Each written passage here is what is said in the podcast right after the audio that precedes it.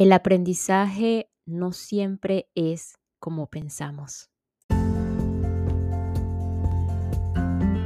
Hola, hola, quien te saluda Carla Berríos en KB en Unión Live, un podcast creado a partir de un propósito vital en donde encontrarás diversas herramientas para ayudarnos juntos en este camino de sanación y así recordar el verdadero ser.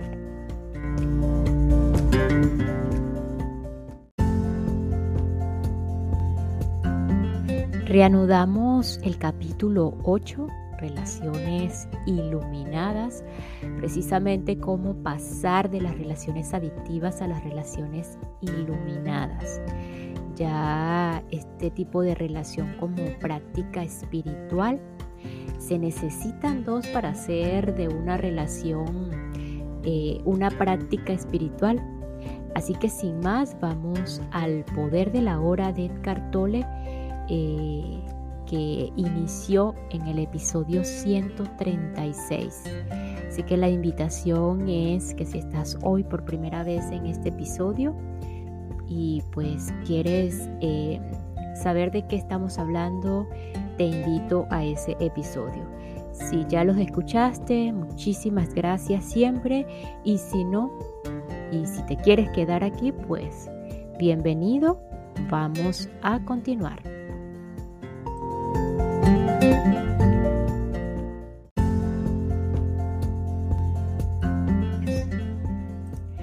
De las relaciones adictivas a las relaciones iluminadas. ¿Podemos convertir una relación adictiva en una verdadera? Sí, estando presentes e intensificando la presencia al prestar atención más profundamente a la hora. Sea que usted viva solo o con una pareja, esa sigue siendo la clave. Para que el amor florezca, la luz de su presencia debe ser lo suficientemente fuerte para que no vuelva a ser dominado por el pensador o el cuerpo del dolor y los confunda con quien es usted conocerse a sí mismo como el ser que hay bajo el pensador, la quietud que hay, que hay bajo el ruido mental, el amor y la alegría que hay bajo el dolor, es libertad, salvación e iluminación. Dejar de identificarse con el cuerpo del dolor es traer presencia al dolor y así transmutarlo. Dejar de identificarse con el pensamiento es ser el observador silencioso de sus pensamientos y su conducta, especialmente los, patrones repetitivos de su mente y los roles representados por el ego. Si usted deja de darle identidad, la mente pierde su calidad compulsiva, que básicamente es el impulso de juzgar y así resistirse a lo que es, que crea conflicto, drama y dolor nuevo. De hecho, en el momento en el que el juicio se detiene por la aceptación de lo que es, usted está libre de la mente. Usted ha dejado sitio para el amor, para la alegría, para la paz. Primero, usted deja de juzgarse a sí mismo, después deja de juzgar a su pareja. El mayor catalizador para el cambio en una relación es la aceptación completa de su pareja como es sin necesidad de juzgar o de cambiarla de ninguna manera. Esto lo lleva a usted inmediatamente más allá del ego. Todos los juegos de la mente y todo apego adictivo se acaban entonces. No hay más víctimas ni victimarios ni acusadores y acusados. Este es también el final de toda dependencia mutua de ser arrastrado a los patrones inconscientes de otro y por lo tanto hacer posible que continúe. Ustedes entonces o bien se separarán en el amor o entrarán juntos más profundamente en el ahora, en el ser. ¿Puede ser tan simple? Sí, es así de simple. El amor es un estado del ser. Su amor no está afuera, está profundamente dentro de usted Usted nunca puede perderlo y Él no puede dejarlo. No depende de otro cuerpo, de otra forma externa. En la quietud de su presencia, usted puede sentir su, su propia realidad sin forma y sin tiempo como la, la vida no manifestada que anima su forma física. Usted puede entonces sentir la misma vida en lo profundo de todos los demás seres humanos y de todas las criaturas. Usted mira más allá del velo de la forma y la separación. Esa es la realización de la unidad, ese es el amor. ¿Qué es Dios entonces? La vida una, eterna bajo todas las formas de la vida. ¿Qué es el amor entonces? Sentir la presencia de esta vida una en lo profundo de sí mismo y de todas las criaturas. Ser eso. Por lo tanto, todo amor es el amor de Dios. Y esta pequeña pausa es para enviar un saludo y agradecimiento a todos los que me escuchan y se encuentran en Houston, Dallas, Spring, Austin, San Antonio, en Texas. Muchísimas gracias Texas por su apoyo, por su receptividad.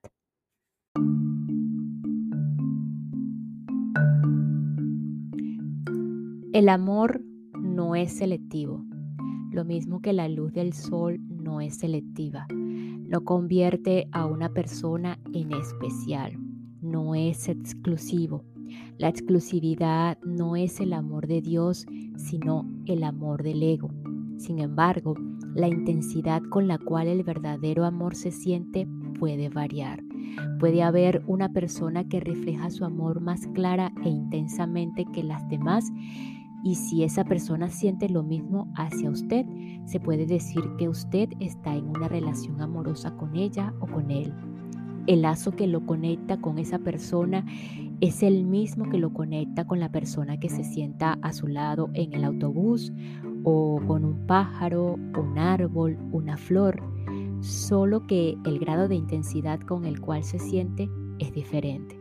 Incluso en una relación que es adictiva en otros sentidos, puede haber momentos en los que algo más real brilla, algo más allá de sus necesidades adictivas mutuas.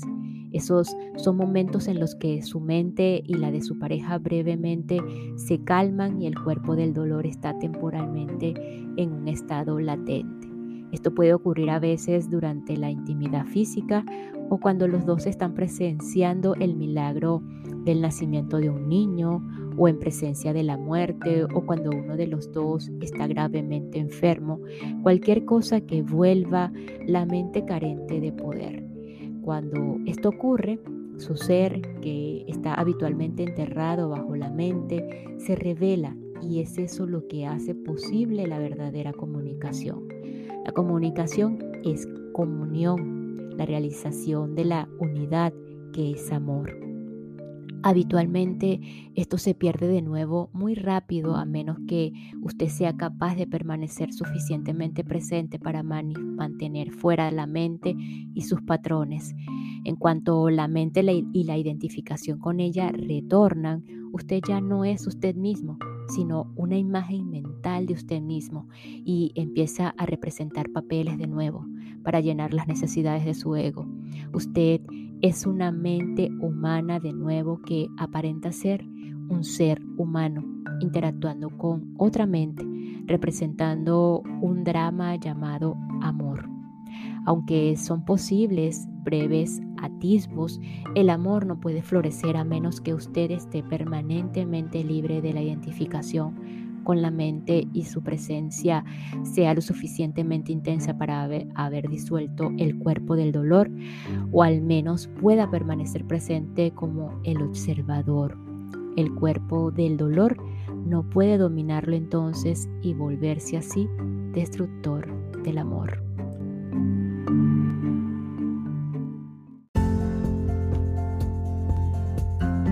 Las relaciones como práctica espiritual. Mientras el modo de conciencia egotista y todas las estructuras sociales, políticas y económicas que éste creó entran en su etapa final y se destruyen, Las relaciones entre hombres y mujeres reflejan el profundo estado de crisis en que la humanidad se encuentra ahora. En la medida en que los humanos se han ido identificando cada vez más con la mente, la mayoría de las relaciones no se arraigan en el ser y así se convierten en una fuente de dolor y permanecen dominadas por los problemas y el conflicto. Ahora hay millones de personas que viven solas o como padres solteros, incapaces de establecer una relación íntima o renuentes a repetir el drama de mente de las relaciones pasadas. Otros saltan de una relación a otra, de un ciclo de placer y dolor a otro, en busca de la meta esquiva de la realización a través de la unión con la polaridad de energía contraria. Otros se comprometen y continúan juntos en una relación disfuncional en la que prevalece la negatividad por el bien de los hijos, la seguridad, la fuerza de la costumbre, el miedo a estar solos o algún otro arreglo entre comillas beneficioso o incluso por la adicción inconsciente a la excitación del drama emocional y el dolor. Sin embargo, cada crisis supone no solo un peligro, sino también una oportunidad. Si las relaciones energizan y magnifican los patrones de la mente egotista y activan el cuerpo del dolor, como ocurre en estos tiempos, ¿por qué no aceptar este hecho más que tratar de escapar de él? ¿Por qué no cooperar con él en lugar de evitar las relaciones o continuar persiguiendo el fantasma de un compañero ideal como respuesta a sus problemas o como un medio de sentirse realizado? La oportunidad que está oculta o que está oculta en cada crisis no se manifiesta hasta que todos los hechos de una situación dada se reconocen y aceptan completamente.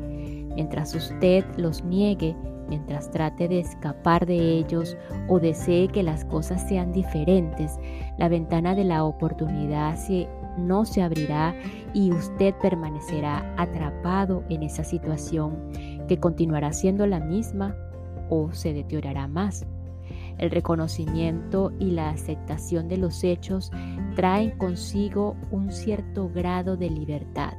Por ejemplo, cuando usted sabe que no hay armonía y se da cuenta de ese hecho, a través de ese conocimiento ha aparecido un nuevo factor y la falta de armonía no puede permanecer sin cambiar.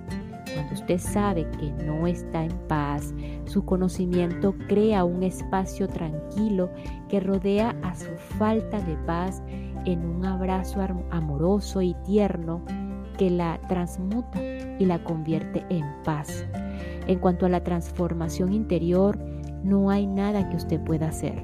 No puede transformarse a sí mismo y ciertamente no puede transformar a su pareja ni a ninguna otra pareja. Todo lo que usted puede hacer es crear un espacio para que ocurra la transformación, para que entren la gracia y el amor.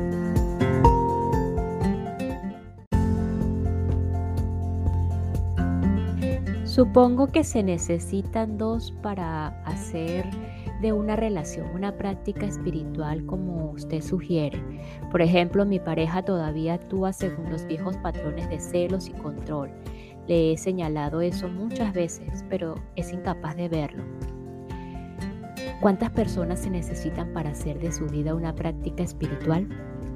No importa si su pareja no quiere cooperar la salud mental, la conciencia, solo puede llegar a este mundo a través de usted. Usted no necesita esperar a que el mundo se vuelva acuerdo o a que otro se vuelva consciente para ser usted un iluminado. Podría llegar a esperar por siempre. No acuse a los demás de ser inconscientes. En el momento en que usted comienza a discutir, se ha identificado con una posición mental y está defendiendo no solo esa posición, sino también su sentido de sí mismo. El ego entra a la carga. Usted se ha vuelto inconsciente. A veces puede ser apropiado señalar ciertos aspectos de la conducta de su cónyuge. Si usted está muy alerta, muy presente, puede hacer eso sin involucrar el ego, sin culpar, acusar o hacer daño al otro. Cuando su compañero actúa inconscientemente, abandone todo juicio. El juicio es o bien confundir la conducta de alguien con quien es esa persona o proyectar la propia inconsciencia en otra persona y confundir eso con lo que es ella. Abandonar el juicio no significa que usted no reconozca la disfunción y la inconsciencia cuando la vea. Significa ser el que conoce en lugar de ser la reacción o el juez. Entonces, o bien usted estará totalmente libre de reacción o reaccionará y aún será el que conoce. El espacio en el que la reacción se observa y se le permite ser. En lugar de luchar contra la oscuridad, usted trae la luz. En lugar de reaccionar al error, usted lo ve y sin embargo al mismo tiempo mira a través de él. Ser el que conoce crea un espacio claro de presencia amorosa que permite a todas las cosas y a todas las personas ser como son. No existe mayor catalizador para la transformación. Si usted practica esto, su compañero no puede quedarse con usted y permanecer inconsciente. Si ambos están de acuerdo en que la relación será su práctica espiritual, mucho mejor entonces pueden expresar sus pensamientos y sentimientos mutuamente tan pronto como ocurra o tan pronto como una reacción surja, de modo que no crean una brecha de tiempo en la que una emoción o una queja se encoge, encone o crezca aprenda a dar expresión a lo que, se, a lo que siente sin, sin acusar. Aprenda a escuchar a su compañero en una forma abierta y no defensiva. Dele espacio para expresarse.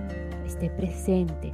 Acusar, defenderse, atacar, todos esos patrones diseñados para fortalecer, para fortalecer o proteger el ego o para llenar sus necesidades se volverán inoficiosos Dar espacio a los demás y a usted mismo es vital. El amor no puede florecer sin ello. Cuando usted ha suprimido los dos factores que destruyen las relaciones, cuando el cuerpo del dolor se ha transmutado y usted ya no está identificado con la mente y con las posiciones mentales, y si su pareja ha hecho lo mismo, usted experimentará la felicidad del florecimiento de la relación. En lugar de reflejar el uno en el otro su sufrimiento y su inconsciencia, en lugar de satisfacer sus mutuas necesidades adictivas del ego, reflejarán mutuamente el amor que se sienten en lo profundo de ustedes, el amor que viene con la comprensión de su unidad con todo lo que es, ese es el amor que no tiene contrario. Si su compañero está todavía identificado con la mente y el cuerpo del dolor, mientras que usted ya es libre, esto representará un reto mayor, no para usted, sino para su compañero. No es fácil vivir con una persona iluminada, o más bien es tan fácil que el ego lo encuentra extremadamente amenazador. Recuerde que el ego necesita problemas, conflicto y enemigos para fortalecer la sensación de separación de la que depende su identidad. La mente del compañero no iluminado se sentirá profundamente frustrada porque sus posiciones fijas no encuentran resistencia, lo que significa que se tambalean y se debilitan e incluso corren peligro, entre comillas, de derrumbarse completamente, lo que produciría la pérdida de la identidad. El cuerpo del dolor está pidiendo retroalimentación sin recibirla. La necesidad de discusión, de drama y de conflicto no se satisface.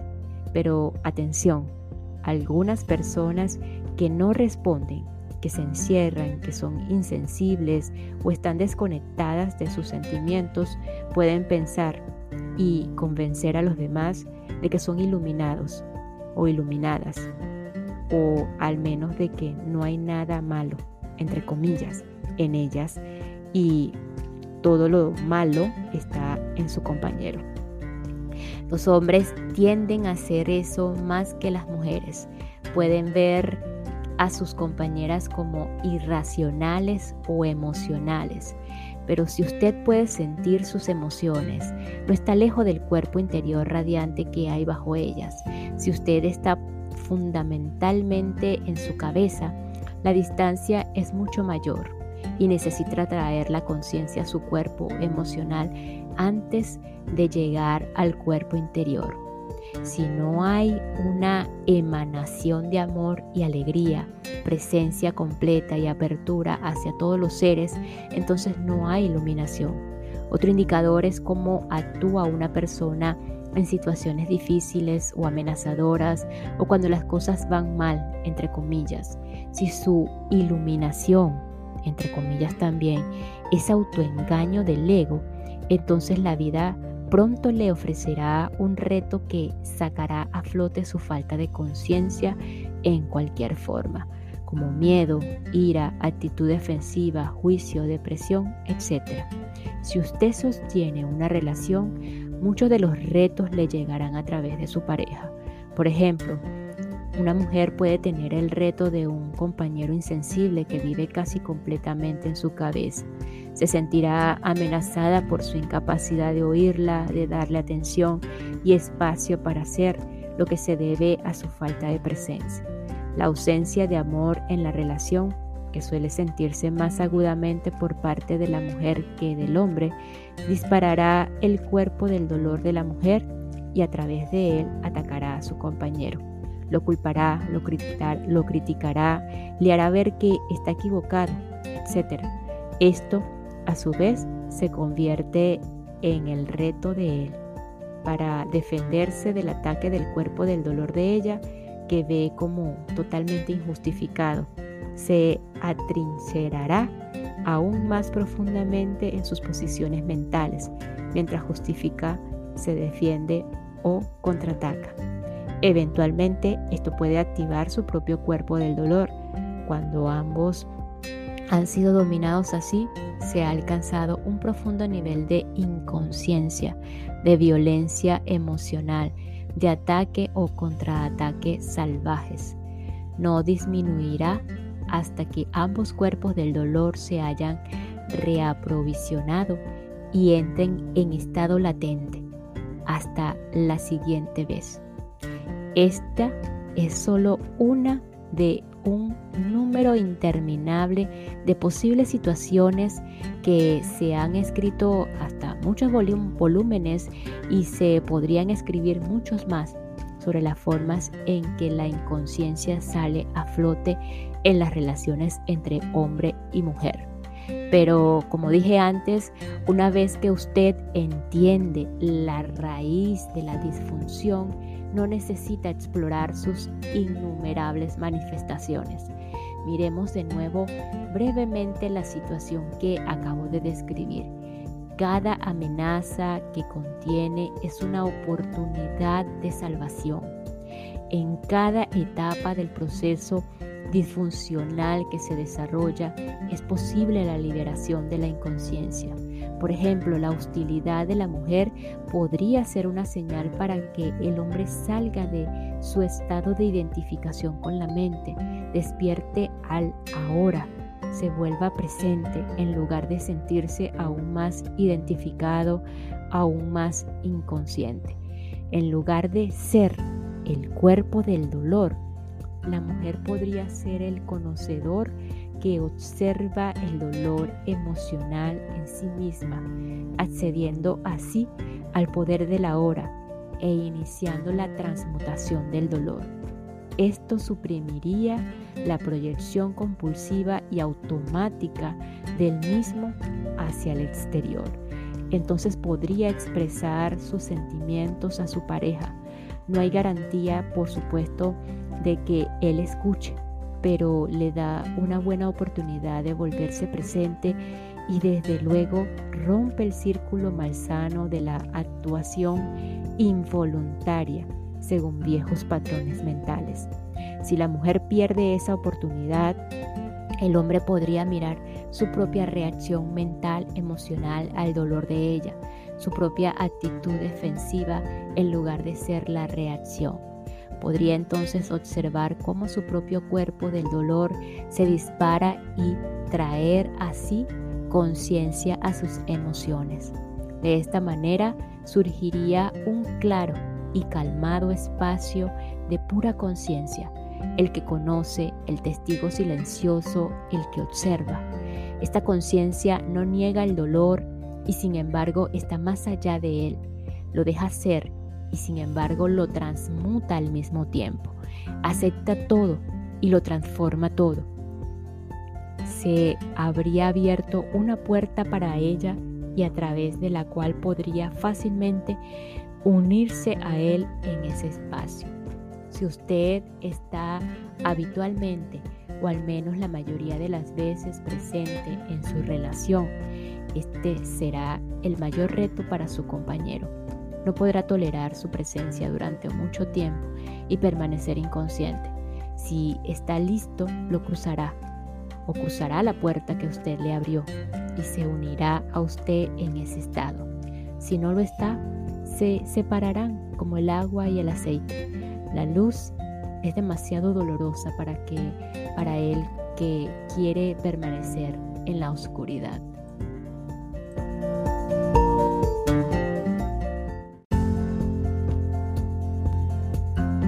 Y nos despedimos de este episodio con la siguiente frase. El mayor catalizador para el cambio en una relación es la aceptación completa de su pareja como es, sin necesidad de juzgar o de cambiarla de ninguna manera. Nos escuchamos en el próximo episodio para continuar con El poder de la hora de Edgar Tolle, un camino hacia la realización espiritual. Gracias, gracias, gracias. Thank you.